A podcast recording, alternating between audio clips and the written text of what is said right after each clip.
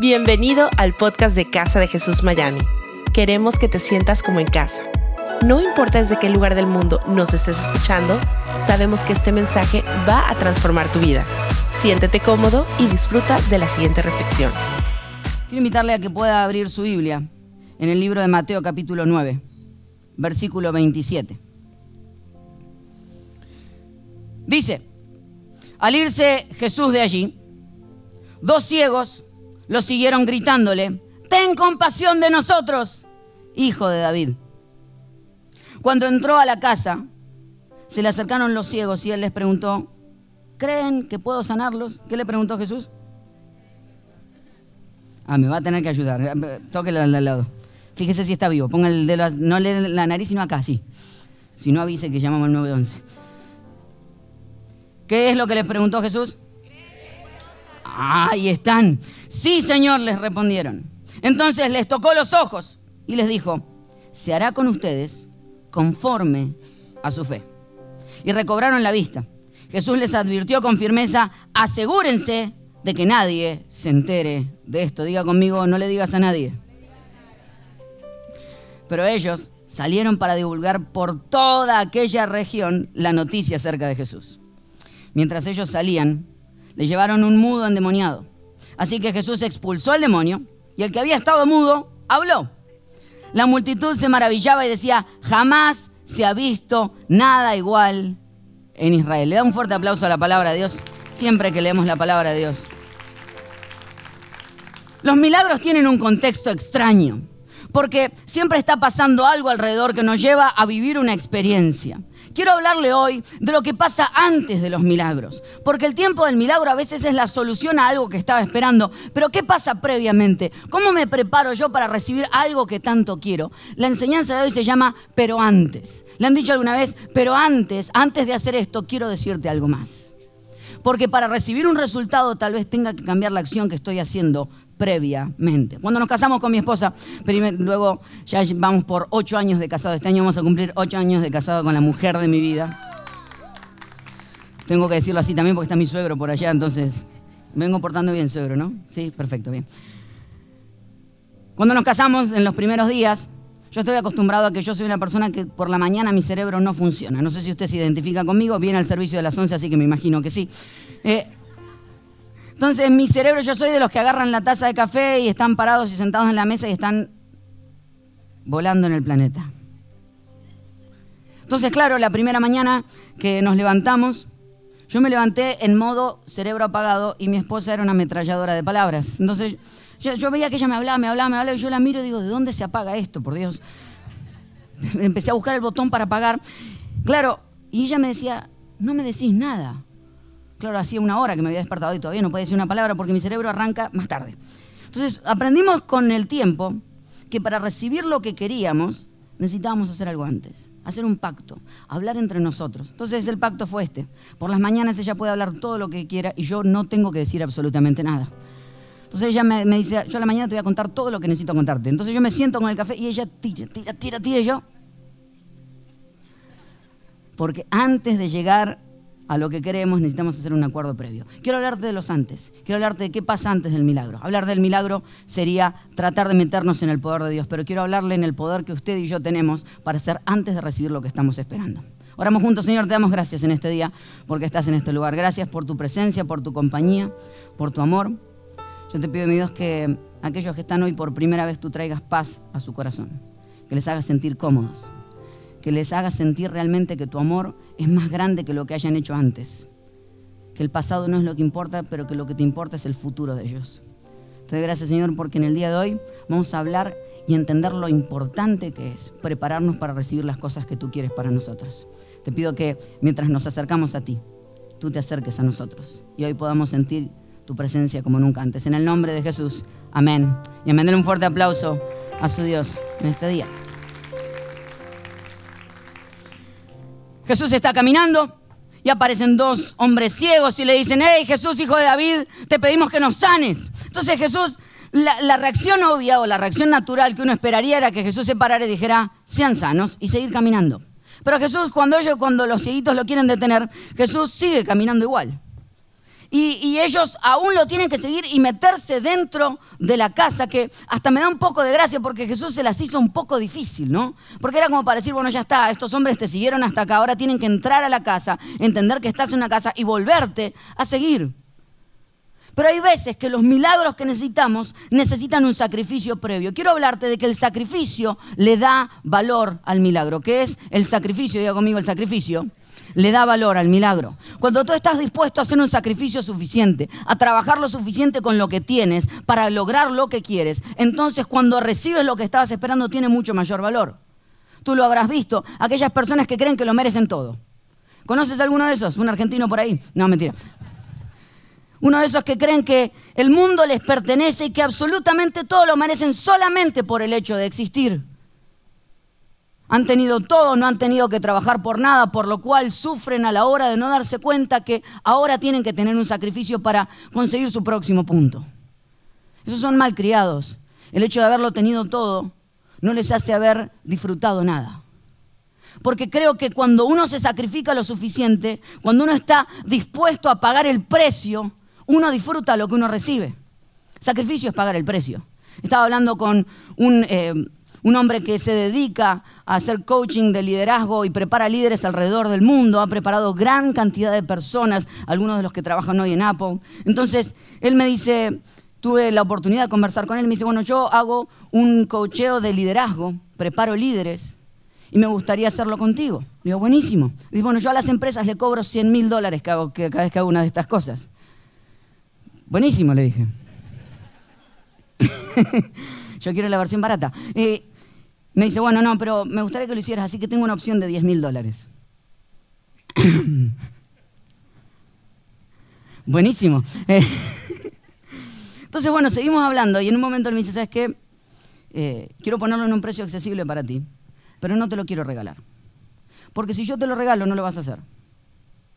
Porque me dice, si yo te dijera que tienes seis meses gratis para ir al gimnasio más caro de la ciudad, no irías. Y aunque los pagara tampoco iría. Pero, pero la realidad es que me dice, cuando recibimos las cosas de regalo, no las valoramos. De hecho, tengo un amigo que dice, yo no regalo libros, porque cuando regalo un libro y la persona no lo paga, nunca lo lee. Y es cierto. Cuando no nos sacrificamos, no valoramos lo que tenemos. Cuando no sacrificamos algo, no valoramos lo que tenemos en la mano. No esperes, no le pidas a Dios algo que tú no estás dispuesto a hacer. No pidamos algo que no estamos dispuestos a dar un paso. Sacrificio no es solamente pagar el precio, sacrificio es también vivir como quien lo está esperando. Y hay veces que te toca tomar decisiones que otros no pueden. Está el que decidió sacrificarse para llegar a tener una carrera y tal vez muchas noches va a tener que estudiar cuando otros salen. ¿Qué dirías tú si encontraras una madre que está a punto de tener a su hijo y la ves fumando? Sin insultos, pero ¿qué dirías? Qué irresponsable. ¿Qué más? No fumes, esta buena frase. Sí, pero ¿por qué nos genera tanto odio? ¿Por qué nos genera algo, la imagen de ver a una mujer embarazada fumando nos genera tanto revolvernos el estómago? Porque lo que decimos, ella en su vientre lleva su futuro, lleva el futuro que va a traer a este mundo y lo está dañando por hacer una tontería en este momento. Cuando tú estás embarazado de un sueño, cuando Dios ha puesto algo en ti que es tan grande, tienes que tomar el sacrificio de a veces hacer aquellas cosas que otros pueden hacer pero tú no porque tú tienes un futuro que está en tu vientre, que vas a parir a este mundo y tú te tienes que cuidar y proteger porque otros pueden, tú no. ¿Por qué? Porque estás dispuesto a hacer el sacrificio necesario para recibir el milagro que estás buscando. Muy pocos entienden esto. Muy pocos entienden que hay sacrificios que tenemos que hacer para recibir cosas distintas. Tienes una razón por la cual sacrificarte en tu vida. Llevas el milagro de crear algo nuevo en tu familia, en tu casa y con tus amigos. Sacrificio es hacer todo lo que puedo con todo lo que tengo. Sacrificio es decir, he agotado todos los recursos, todo lo que estuvo en mi mano, toda la creatividad que pude, con lo que tuve, yo lo hice funcionar. De eso se trata el sacrificio. El sacrificio no es arrodillarte y caminar arrodillado para que Dios te escuche, eso no es. El sacrificio es que hagas todo lo que puedes con todo lo que tienes. Como cuando eras niño y no tenías todos los juguetes. Y la creatividad nacía de acá, porque la mayor creatividad nace del aburrimiento, dígame si no. En mi época no teníamos pelota en la escuela y lo que hacíamos es agarrábamos una lata, la, la, achatábamos y empezamos a jugar así en, el parque de, de la escuela. La creatividad hace que con lo que tengas disfrutes aún en los mejores, en los peores momentos puedas disfrutar. ¿Estás dispuesto a hacer el sacrificio necesario para recibir el milagro? Si es así, entonces cuando lo hagas, el milagro va a tener valor. Pero no solamente el sacrificio le da valor al milagro. Fíjense cómo sigue la historia. Vamos otra vez al, versículo 28 del capítulo 9 de Mateo. Y dice, cuando entró en la casa, se le acercaron los ciegos y él les preguntó, ¿creen que puedo sanarlos? Sí, Señor, le respondieron. Entonces les tocó los ojos y les dijo, que se haga con ustedes conforme a su fe. Que se haga con ustedes, ¿qué dice? Conforme a su fe. ¿No le parece una locura lo que está diciendo? O sea, el poder del Hijo de Dios, el que creó los cielos y la tierra, el universo, está limitado por ti. Lo que Dios puede hacer en tu vida está limitado por lo que tú puedas creer. Tú eres el límite de Dios. O sea, hay cosas que tú vas a dejar de experimentar por el simple hecho de que no puedes creerlas. Es el simple hecho de decir, todo lo que yo puedo hacer es increíble, soy el Hijo de Dios, soy el que puede cambiar tu vida en un momento, pero está limitado a lo que tú puedas creer. Podrás creer, podrás realmente pedir lo suficiente, porque hay veces que pedimos tan poco y creemos que tenemos un Dios tan pequeño. Y quien poco espera, poco recibe. Y hay veces que imaginamos a Dios tan chico y hacemos una imagen que decimos, ay Señor, pedimos chiquito, cuestión de no dejarlo mal a Dios. Voy a pedir este, un poquito. Entonces lo hacemos tan chiquito, decir, bueno Dios, si no, no me sanes, hace algo así más o menos. Entonces en la imagen que hacemos de Dios es tan pequeña que cuando Dios la ve, dice, discúlpame, pero yo ni yo puedo entrar en una imagen tan pequeña que tú tienes de mí. Vivimos caminando así. Vivimos caminando y pidiendo nuestras frases con sueños muy pequeños. Viviendo vidas muy pequeñas cuando tenemos un Dios muy grande. Haciendo preguntas muy pequeñas. Hace unos meses atrás, mi esposa me dijo que quería empezar a dibujar chaquetas y hacer arte a través de, sus chaquetas. Entonces ella empezó a comprar algunas chaquetas y dibujarlas para sus amigos. Se volvió bastante popular entre nosotros y todos empezamos a pedir nuestra chaqueta pintada. Entonces obviamente se empezó a mover la cuestión y me dice, ¿sabes qué me gustaría? Empezar a poner mi propio mi propia tienda online para poder vender algunas de estas chaquetas. Le digo, buenísimo, mi amor, todo lo que traiga un poquito más de dinero a la casa, buenísimo es. Entonces le digo, dale, entonces ella empezó su negocito y empezó a ponerlas allí y empezó a venderlas y empezó a hacer un gran trabajo. Hasta que un día le llegó una orden. Y le dijeron, necesitamos esta chaqueta, la más cara de todas, pero la necesitamos en dos días. Me dice, ¿qué hago? Le digo, cóbrale un poco más. Poquito más. Me dice, pero entonces le agregó a penitas un poco de dinero. Yo pero podías cobrar un poquito más. Me dice, no, no, no, así está bien. A los dos días me dice, mira el email que me llegó, me están queriendo robar. Digo, ¿cómo que te quieren robar? El email decía, estimada Marcela, queremos agradecerle por la oportunidad de haber aceptado nuestra oferta. La chaqueta que usted va a diseñar es para Taylor Swift, una cantante muy famosa, que usted si no conoce es muy famosa. Dice, y es una gente que estaba preparando un concierto y esta era la chaqueta que querían darle el venue, el lugar donde iba a cantar, le quería dar de regalo a esta mujer, esta artista, le quería dar de regalo la chaqueta que mi esposa le iba a dibujar. Y yo le digo, mi amor, ¿pudiera ser cobrado un poco más? Ahí es cuando uno dice, pero Taylor Swift, ¿qué le van a afectar a Taylor un par de, un par de menos monedas? Entonces, ahí es donde uno dice, wow, tenía la capacidad de pedir más para recibir más y no lo hice. Es como cuando vas a un restaurante y pedís poquito, pedís algo barato, pedís pizza porque si no sé si puedo pagar y el amigo al final te dice, yo te quería invitar, dice, hubiese pedido carne, hubiese pedido carne. Todo el menú a mi disposición y yo trabajando como un pobre. Pero sabes qué, hay veces que vivimos vidas así, demasiado pobres, siendo hijos del Dios que es absolutamente dueño de todo. Y da miedo y da vergüenza ver personas que dicen ser hijos de Dios, pero viven vidas mediocres, pequeñas, sin desafiarse, sin querer crear un futuro que realmente valga la pena. Eres hijo de Dios. Eres hijo del creador de absolutamente todo, pero no se nota cuando vivimos. Y no significa reclamar, significa vivir como que ya lo tuvieses. Significa entender de que tienes la oportunidad de no ponerle un límite a Dios. Quiero decir algo, quiero confesarme con una frase que me cae horriblemente mal. Y es la frase, si Dios quiere. ¿La escuchado una vez? Ay, si Dios quiere. Y uno dice, nos vemos mañana, si Dios quiere. Vení mañana a la iglesia, dale, que Dios quiere. ¿Vas a viajar? ¿Vas a hacer ese viaje que has soñado? Si Dios quiere. ¿Vas a abrir ese, ese negocio que vienes soñando en tu corazón, que crees que ha sido tu sueño para toda la vida? Si Dios quiere. Escúchame algo, el Dios que te creó es tu Padre, es un buen Padre y quiere absolutamente todo para ti. Dios quiere, la pregunta no es si Dios quiere, la pregunta es si tú lo crees. La pregunta no es si, Dios quiere, la pregunta es si tú te atreves. La pregunta es si tú te vas a atrever a tomar la decisión de hacer las cosas que tienes que hacer. Nos escondemos detrás de una expectativa mágica. Vivimos vidas mediocres encerradas en el concepto de si Dios quiere. Dios hace años que quiere una vida mejor para ti, pero tu experiencia es tan baja que no lo demuestra. Di conmigo, Dios quiere. Y yo lo creo. Esa es la actitud que necesitamos tener todos los días. Porque la expectativa le da, le da forma al milagro. Cuando tienes la expectativa correcta, el milagro tiene el contexto correcto. Cuando esperas lo grande, recibes lo grande. Cuando tienes los amigos correctos, puedes hacer que hasta la fiesta más aburrida y triste de la vida sea la mejor de la historia. Dígame si no, yo tengo los mejores amigos del planeta, no sé si usted lo sabe. Pero tenemos la habilidad de ir a cualquier lugar y hacer de matarnos de risa aunque el cumpleaños se esté muriendo. No olvidamos, fuimos una vez un cumpleaños y había solamente cervezas y papitas fritas. Y yo ataqué las papitas fritas como loco. Una bolsa había para todo. Pues yo no sabía que la papita frita era para acompañar la cerveza. Yo le di a la papita frita. Y los que tomaban cerveza estaban buscando las papitas y yo estaba con la bolsa como diciendo, callate, esto es mío. Pero nos matamos de risa con nuestro amigo, lo pasamos increíble.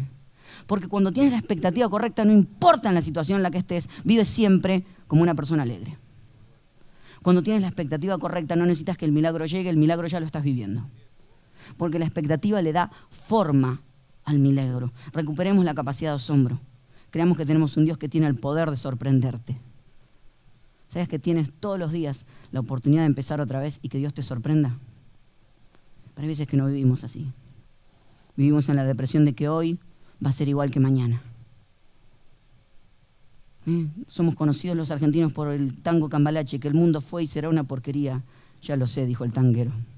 Motivacional. Yo no creo eso. Creo que el mundo está destinado a ser mejor cada vez. Y está destinado a ser mejor cada vez porque tú y yo estamos en esta tierra. Y no estamos aquí de paso. Tenemos un rol y una función que cumplir y mientras estemos aquí este lugar va a ser un mejor lugar. Porque tú y yo estamos en este lugar. Ahora, ¿qué se me está? Ah, se me está cayendo. Ahí está.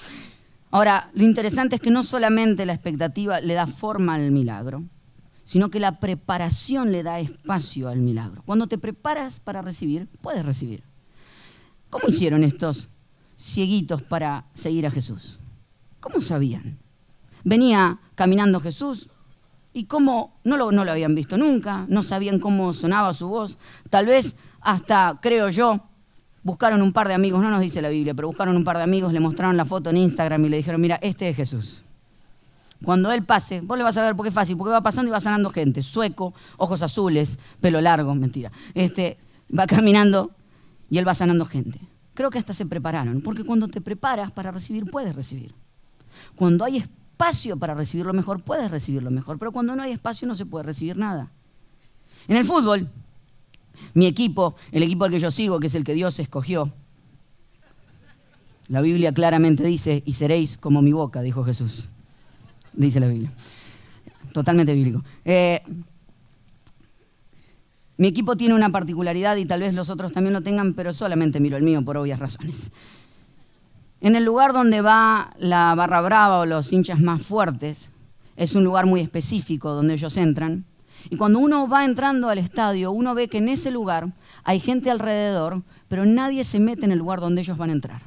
De hecho, ellos entran después de que el partido ha empezado. Ellos quieren hacer su entrada y se escucha pum, pum, pum. Y van entrando para ocupar su lugar. De hecho, nadie se atrevería a meterse en el lugar de ellos. Alguna vez fuimos con Gerson y me dice, ¿por qué no nos ponemos ahí que veo que hay bastante lugar? Le digo, vení que nos van a matar. Porque ese es el lugar de ellos. O sea, la gente abre el espacio para recibir lo que va a venir. Pero hay veces que no estás dispuesto a abrir tu espacio en tu vida para recibir las cosas buenas. Vivimos diciendo que lo mejor está por venir, pero la pregunta es cuando lo mejor venga, ¿encontrará lugar? ¿O te encontrará viviendo una vida sin espacio? No, yo esperaba el hombre de mi vida. Esperaba, ella dice, quiero tener un novio que sea espectacular, que me respete, que me ame, que me cuide. Pero como no lo encuentro, voy a agarrar algo medio pelo. Entonces elijo algo más o menos. No importa que me trate un poco mal, pero por lo menos no estoy sola, dijo ella. El problema es que cuando tú ocupas el espacio con algo que es mediocre, cuando llega lo bueno dice, ella debe ser mediocre porque está con un mediocre. No, pero es que lo agarré para no estar sola. Lo la agarré para no estar solo. Cómprate un perro. No sabes la compañía que hacen. Pero no llenes tu vida con cosas mediocres, medio pelo, que tú sabes que te están haciendo mal. No entres en una relación que te va a lastimar de por vida solamente por el hecho de no estar solo o sola. Dios es un gran compañero en nuestra vida.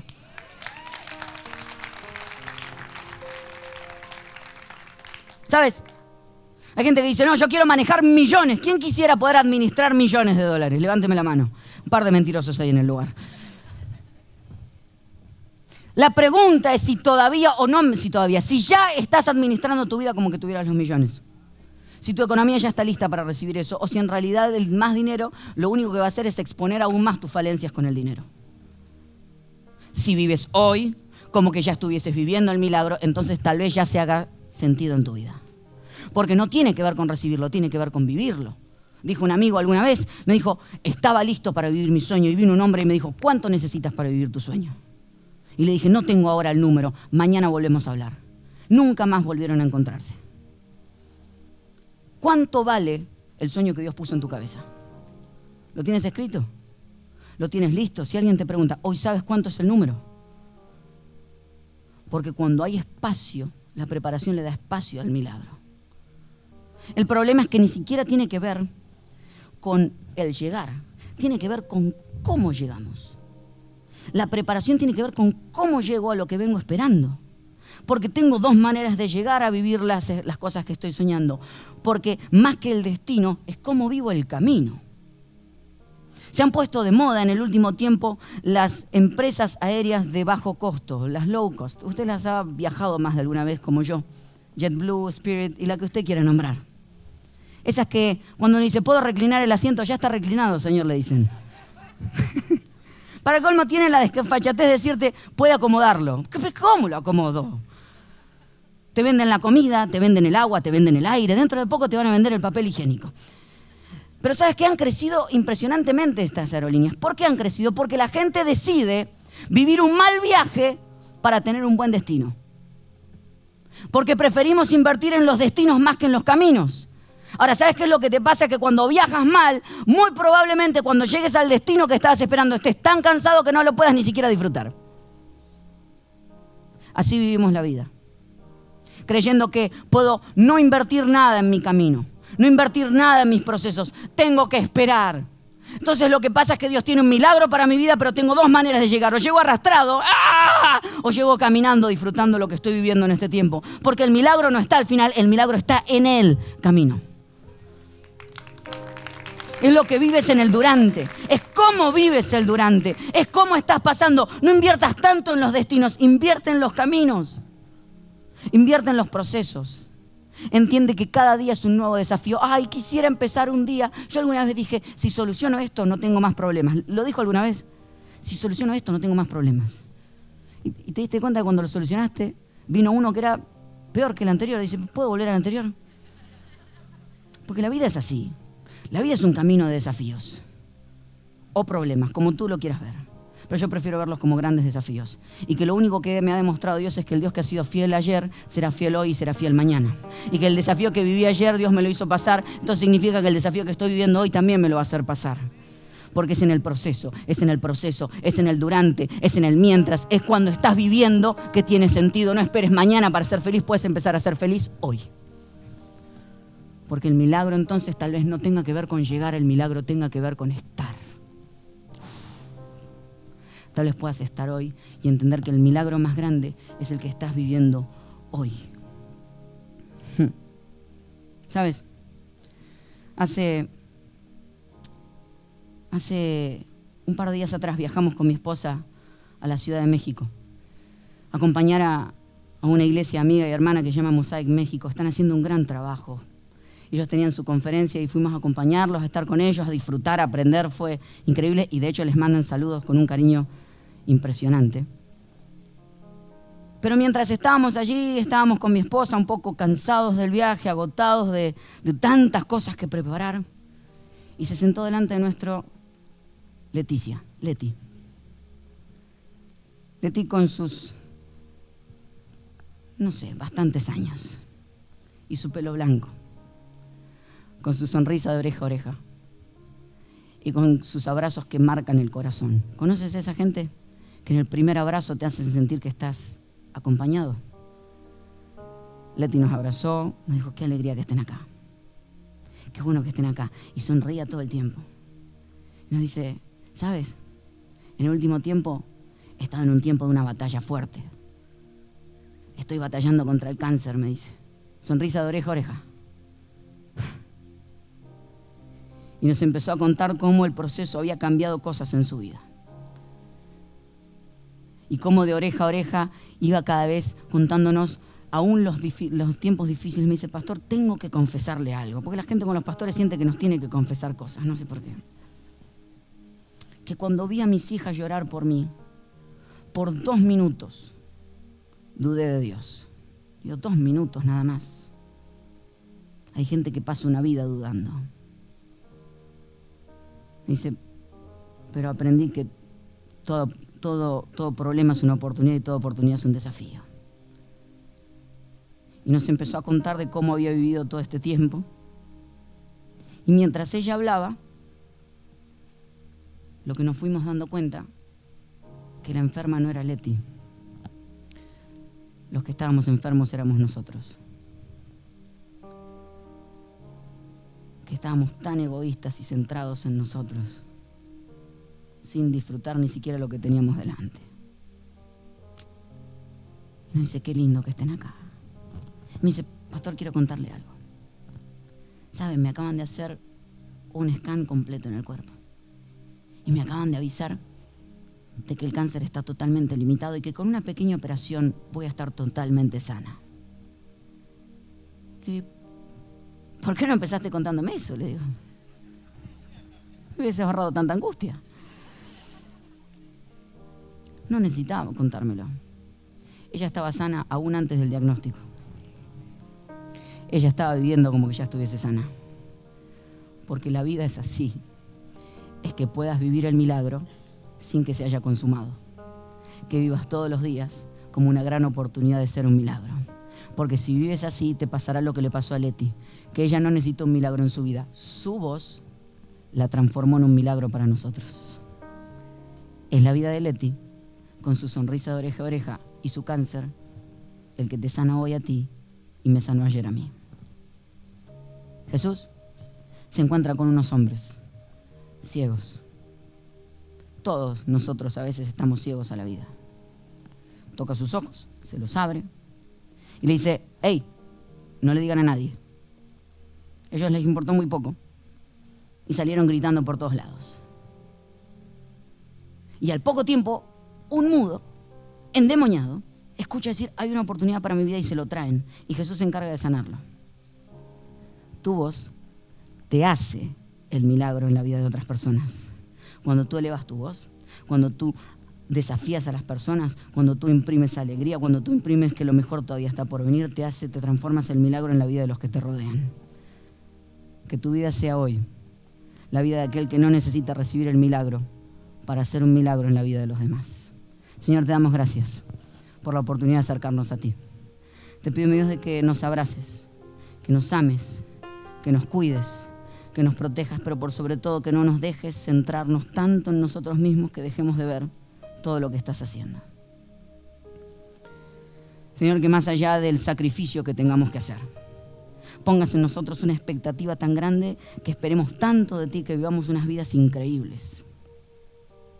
Pero por sobre todo, que tengamos el coraje y el valor de elevar nuestra voz y contagiar al mundo de tu amor, aquel que cambió nuestra vida y puede cambiar la vida de los demás. Déjanos ser los grandes portadores de las buenas noticias, los grandes portadores de que lo mejor todavía está por venir. Te damos gracias, Señor, en el nombre precioso y poderoso de Jesús. Amén. Y amén, un fuerte aplauso. Gracias por habernos acompañado en esta enseñanza de Casa de Jesús. Sabemos que te ha sido de mucha ayuda y seguro también lo podrás hacer para tus amigos y familia. Así que te invitamos a que lo compartas en tus redes sociales y a que nos dejes tu comentario en iTunes. Para más información de nuestras actividades o para conocer más de nuestra iglesia, puedes ingresar a casadejesús.com y seguirnos en nuestras redes sociales. Antes de despedirnos queremos declarar bendición sobre tu vida. Que el Señor te bendiga y te guarde, que Él haga resplandecer su rostro sobre ti, que tenga de ti y de nosotros misericordia y que ponga en tu vida paz.